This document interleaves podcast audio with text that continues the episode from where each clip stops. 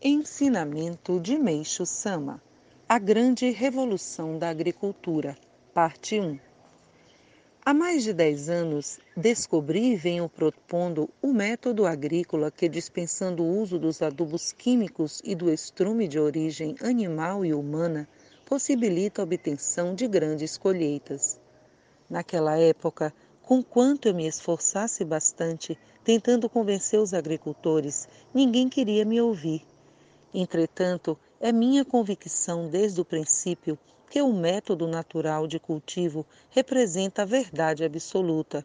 E estou certo de que todos chegarão à mesma conclusão, compreendendo também que, se não se apoiarem, não só os agricultores nunca poderão ser salvos, mas o próprio destino da nação ficará comprometido.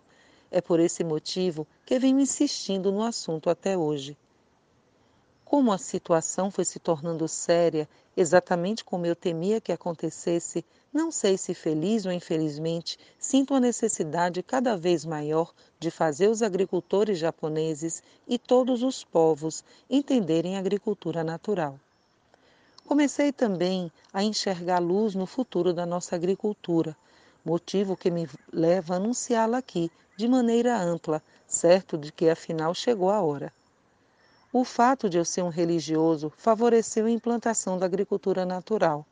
Com efeito, não foram poucos os fiéis que, embora não compreendessem bem as minhas explicações, passaram a praticar esse método de cultivo, podendo constatar seus resultados positivos num espaço de tempo relativamente curto. Pouco a pouco, foi crescendo o número de simpatizantes, inclusive entre agricultores fora da esfera da igreja.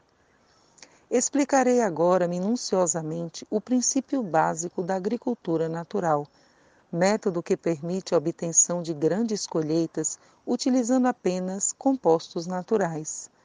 Abordarei em primeiro lugar as vantagens do método. Não serão necessários gastos com adubos.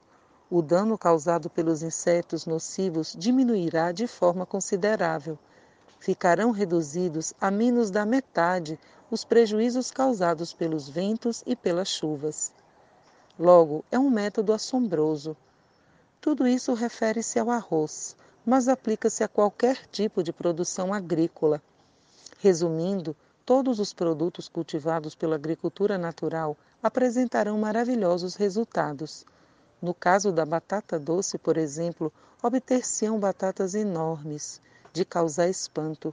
Nas leguminosas, os grãos serão grandes e a quantidade maior. O nabo terá uma bela cor branca, textura fina, consistente e macia e um excelente sabor. As verduras não carcomidas pelos insetos terão boa coloração, serão macias e de sabor esplêndido. Além dessas espécies, o milho, a melancia, a abóbora, enfim, todos os cereais, legumes, verduras ou frutas serão de ótima qualidade. Merece especial destaque o maravilhoso sabor dos produtos da agricultura natural. Quem experimentar seu arroz, trigo e verduras é provável que nunca mais tenha vontade de comer os que são produzidos através do cultivo com adubos.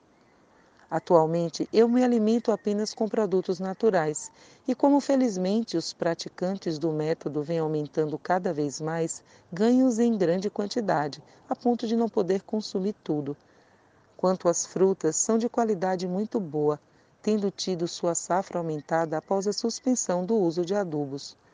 Como a receita decorrente de sua venda também aumentou, todos os interessados estão agradecidos. Do mesmo modo, as flores são maiores, de coloração mais bonita e viva, usadas em vivificações florais, por exemplo, durando muito mais tempo, é contentando mais e melhor a muitas pessoas. Logo em seguida, a adoção da agricultura natural, ocorre uma acentuada diminuição de insetos nocivos. Estes surgem estes surgem dos adubos artificiais e por isso é óbvio, é óbvio que, se os agricultores deixarem de usar tais adubos, eles não só eles não se criarão mais, Hoje em dia, entretanto, na tentativa de exterminá-los, utilizam-se intensamente os defensivos agrícolas, que, penetrando no solo, tornam-se a causa da proliferação dos insetos nocivos. De tal forma, isso revela ignorância que nos causa compaixão. Em 5 de maio de 1953, extraído do livro Alicerce do Paraíso, volume 5.